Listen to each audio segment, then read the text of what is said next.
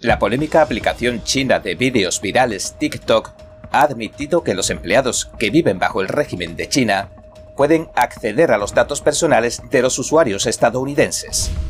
El fundador de Amazon y multimillonario Jeff Bezos criticó los mensajes que lanza el gobierno de Biden sobre los precios de la gasolina y la creciente inflación. Mientras todo lleva a predecir que una ola roja política arrasará en las próximas elecciones de mitad de mandato, otra ola económica está cobrando cada vez más altura. La Corte Suprema rechazó revisar la ley de clasificación de los trabajadores de California. El sector del transporte advierte de repercusiones devastadoras para la cadena de suministro. El excongresista Frank Wolf nos contó que ha visto pruebas de primera mano sobre uno de los crímenes más horripilantes de nuestra era. Bienvenidos a En Primera Plana, soy David Rojas. Recuerda que estamos en Telegram, que nos puedes ver en Epoch TV de Epoch Times en español y que si no tienes tiempo mientras cocinas, conduces o haces la compra, puedes escuchar nuestros audios en varias plataformas de podcast. Y ahora, entremos en materia.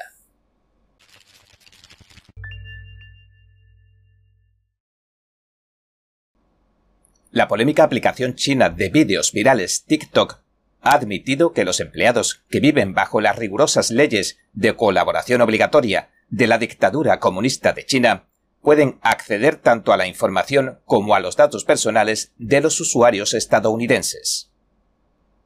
Un grupo de nueve senadores, todos republicanos, enviaba una carta el 27 de junio a la compañía china. Citando un informe de BuzzFeed News, dijeron que tanto TikTok como su empresa matriz ByteDance, cito, están accediendo a un tesoro oculto de datos de consumidores estadounidenses para vigilar a los estadounidenses. El director ejecutivo de TikTok, Zhou Zishou, respondía a la acusación de los senadores tres días después y admitió en una carta, de acuerdo a Bloomberg, que varios empleados tenían acceso a los datos, pero que estaban trabajando en solventar el problema de la confidencialidad. Los senadores ahora exigen respuestas quieren saber qué papel juegan esos empleados en el desarrollo del algoritmo y si comparten alguna de esa información con el régimen tiránico. Las leyes chinas estipulan por su parte que todas las empresas del gigante asiático deben proporcionar cuanta información requiera el gobierno.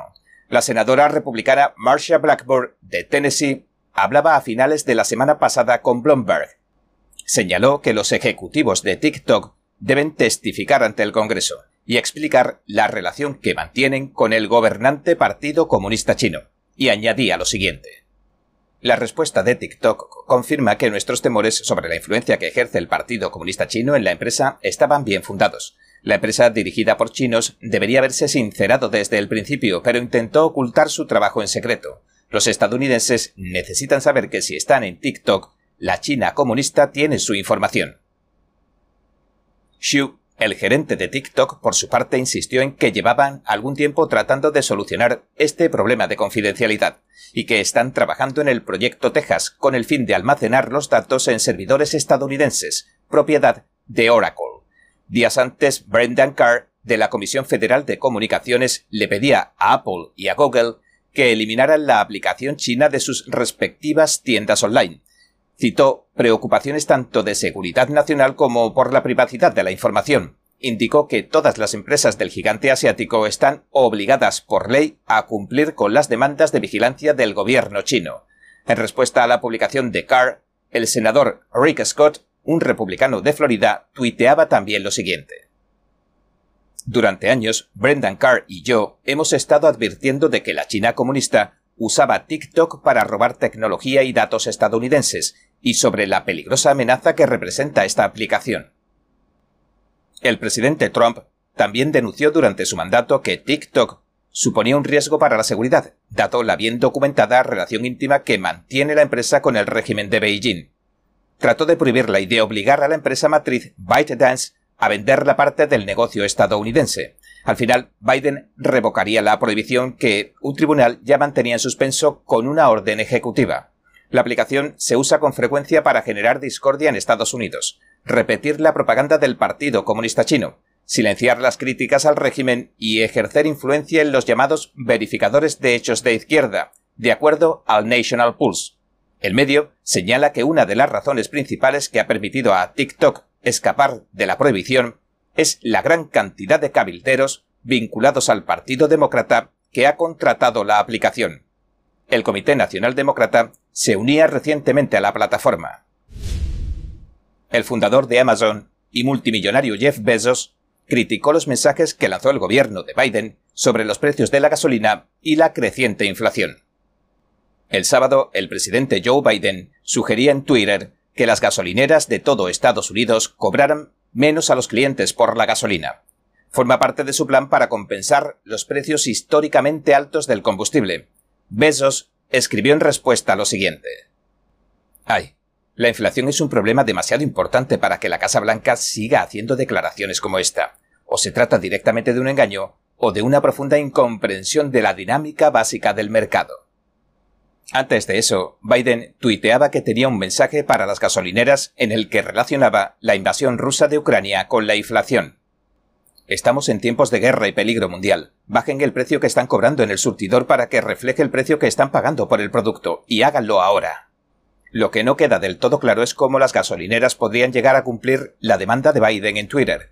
El mensaje recibió los elogios de una cuenta de un medio de comunicación del Partido Comunista Chino, otros, sin embargo, criticaron el post del presidente.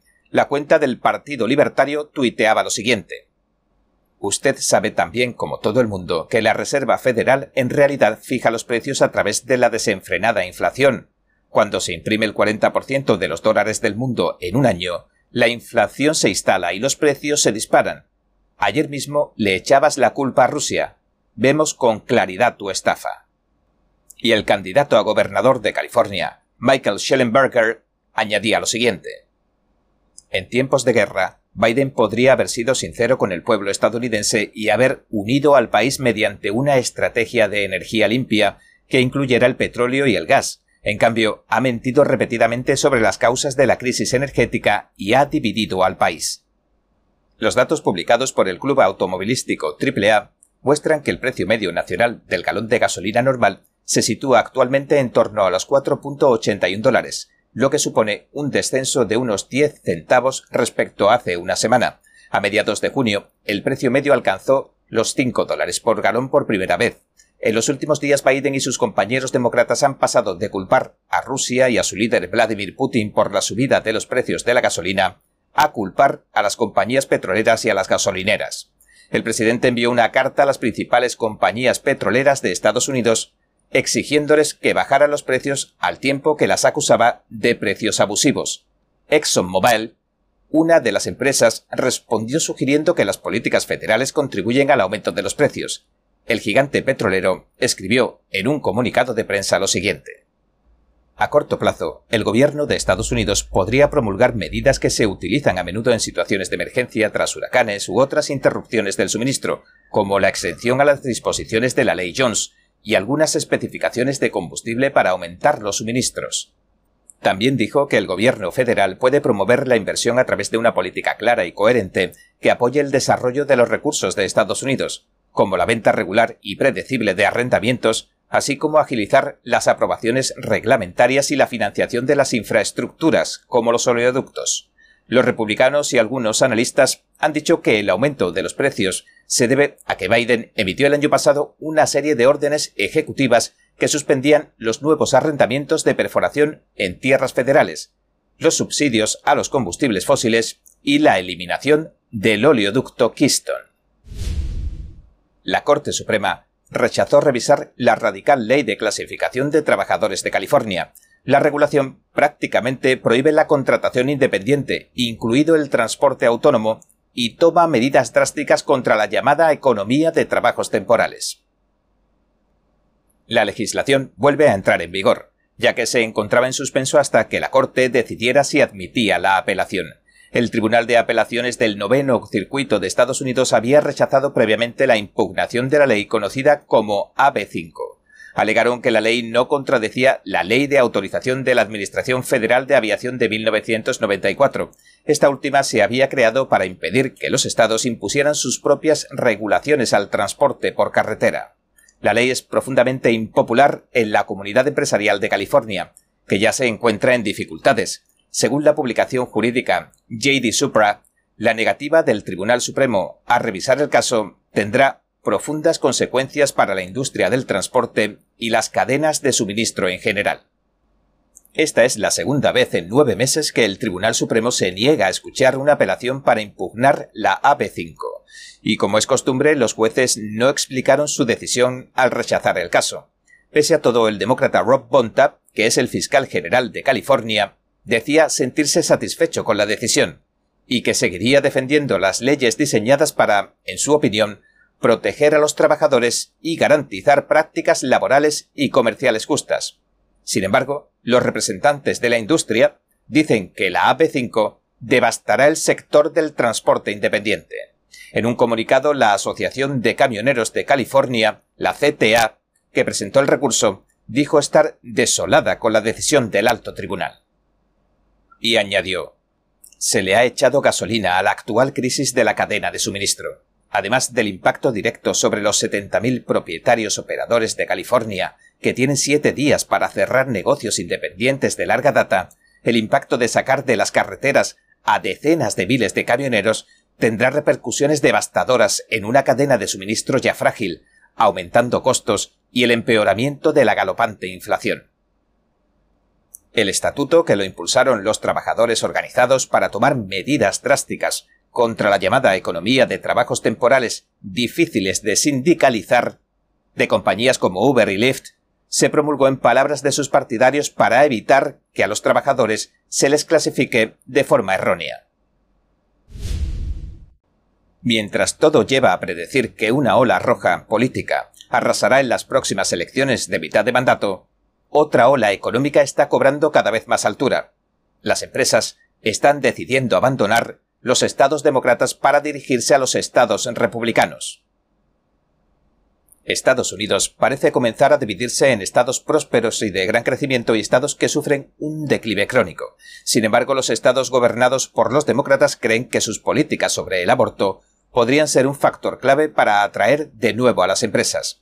Caterpillar y Citadel, que en junio anunciaron su salida de Illinois, son solo las últimas empresas que han abandonado los estados con altos impuestos y altos niveles de burocracia.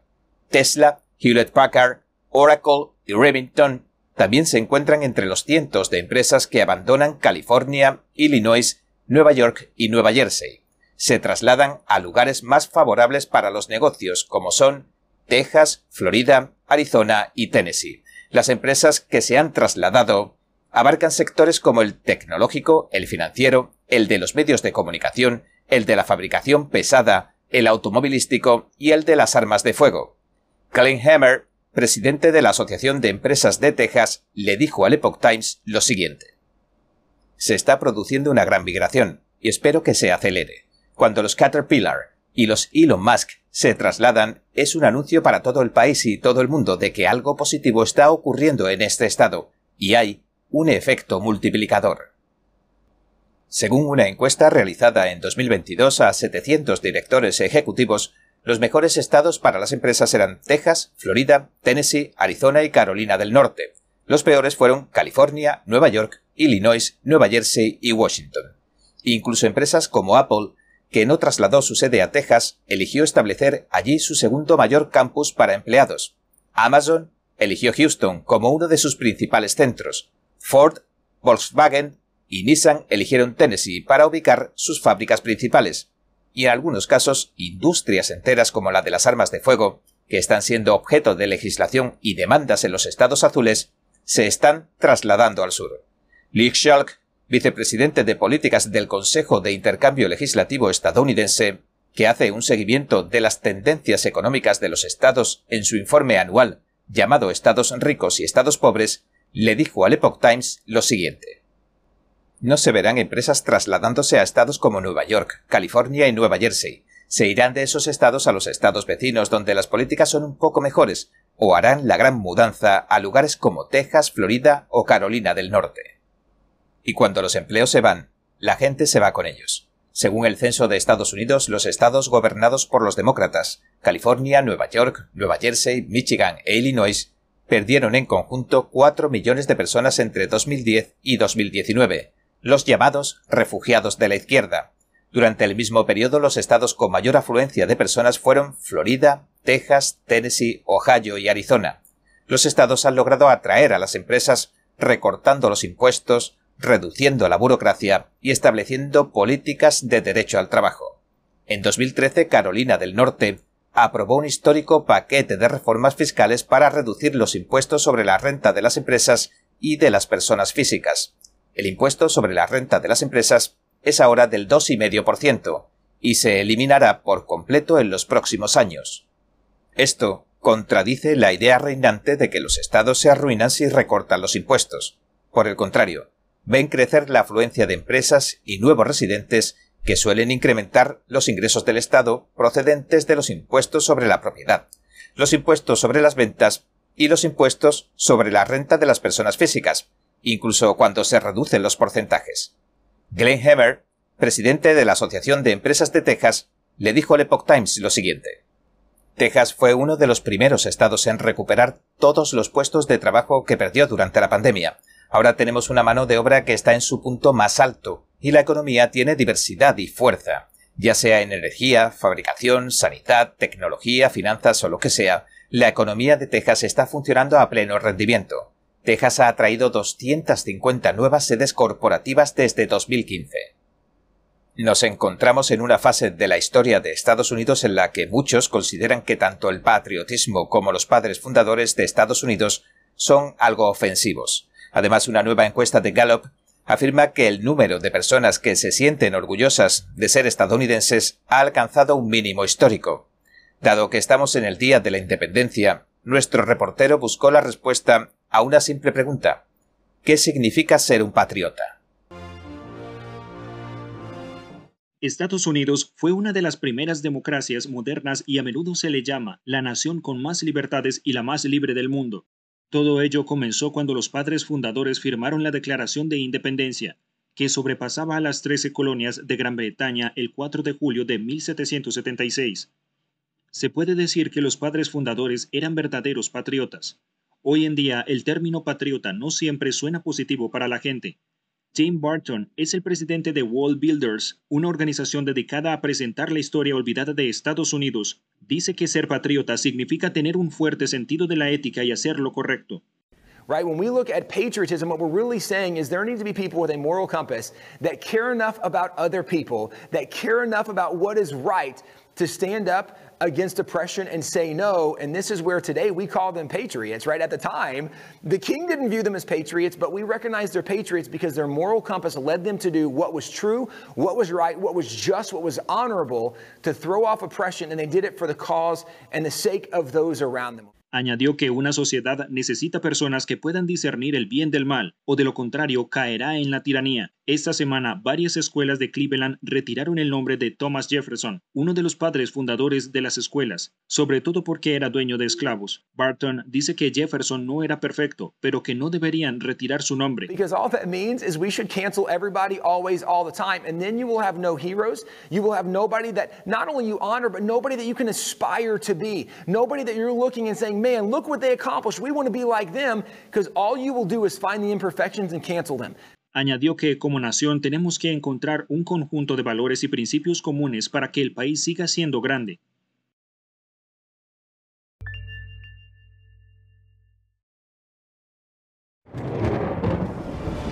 Los expertos dicen que lo que pasa en China termina pasando en el resto del mundo. Pero ¿qué pasa en China realmente? Pocos se animan a contarlo. Censura y ocultamiento, persecución de creencias, vigilancia extrema y crédito social. Mírelo antes en China en Foco y entérese de primera mano de noticias que le gustaría saber antes que nadie. Mírenos en YouTube y en Epoch TV del Epoch Times en español, de lunes a viernes a las 7 de la tarde, hora del este.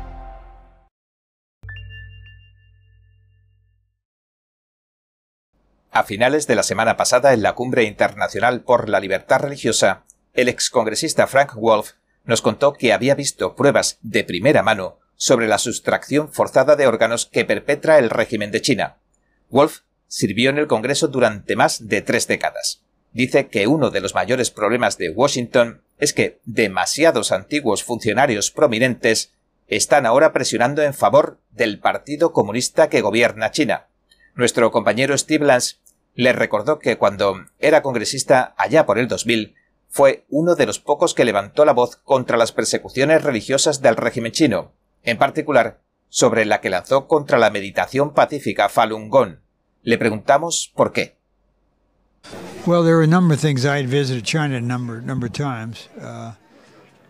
Bueno, fueron varias cosas. Yo había visitado China varias veces con el congresista Chris Smith y luego con Harry Wu, que era un amigo mío que ya ha muerto. Me facilitó información y me mostró fotos de personas en China que estaban en la cárcel. Les analizaban la sangre, luego la comparaban con la de los occidentales que llegaban y les vendían sus riñones. Les decían que los llevarían de visita al campo.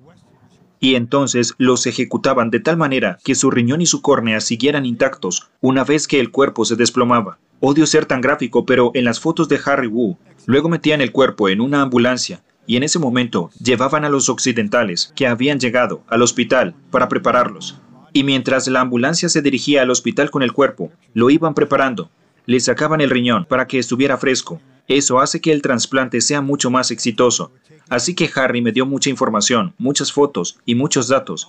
Y luego, si miras algunos de los informes que han salido, ves a Falun Gong, que han sido probablemente el grupo de víctimas número uno, y a los uigures. Aunque esté bien documentado, este crimen resulta algo realmente difícil de imaginar. Incluso creo que para los occidentales resulta algo tan inverosímil que nos cuesta admitir que el ser humano pueda volverse un ser tan despreciable, que existe algo como un Estado que apruebe y regule la sustracción forzada de órganos a personas vivas, personas que además no habían cometido jamás un delito para que las detuvieran, encarcelaran y torturaran previamente. Pero el excongresista insistió en que vio la evidencia. Evidencia verdadera que Harry me mostró, las entrevistas que habían hecho a un médico, con el que estaban simulando que estaban buscando un riñón, y este le decía cómo funcionaba, cuánto costaba y todo lo demás. Así que vimos las fechas, vi la información, y si a uno le quitan un riñón, bueno, ya sabes a lo que me refiero. Sin embargo, vemos que el régimen chino goza de cierta legitimidad en el escenario mundial. Le preguntamos, ¿cree que el historial de violaciones masivas de derechos humanos y los continuos abusos pueden acabar pasándole factura? ¿Ser como una especie de talón de Aquiles de la dictadura comunista china si alguna vez saliera todo esto a la luz? Creo que sí, sí, eso creo. Sí, rezo por China para que cambie cada noche, pero sí, creo que sí. Acabaría con esto. ¿Qué es el mayor problema? ¿Cuál es el mayor problema de los Falun Gong? Escucha con atención. ¿Cuál es el mayor problema de los uigures? ¿Cuál es el mayor problema de los cristianos y el mayor problema de los veteranos aquí en Estados Unidos? Pero hay muchos exaltos funcionarios prominentes de varias administraciones que ahora han estado haciendo lobby para el gobierno chino y esto debería estar prohibido. Si has sido bendecido con un puesto de alto nivel en la administración republicana o demócrata, no se te debería permitir que salieras a hacer lobby para los chinos. Así que los chinos están ahora literalmente llevando a cabo un genocidio contra los uigures, contra cualquier grupo que tenga creencias. Desde Falun Gong a los tibetanos, he visto de primera mano lo que han hecho en el Tíbet, así que creo que hay que tomar cartas en este asunto y si no se toman, solo estás tomando el pelo o haciendo creer que haces algo, pero lo estás pasando por alto. Debería haber una ley que prohibiera a cualquier persona que tuviera un nombramiento político en cualquier gobierno, ya sea republicano o demócrata, que no se le permitiera hacer lobby para cualquier otro país, y menos de un país que preocupa en especial. Y si no se puede hacer eso, y se postulan y ganan mucho dinero, debe prohibírseles hacerlo. Y si se trata de un país que preocupa particularmente, como el Partido Comunista en China, usted sabe de qué se trata, así que no se debe permitir que se presione para ellos.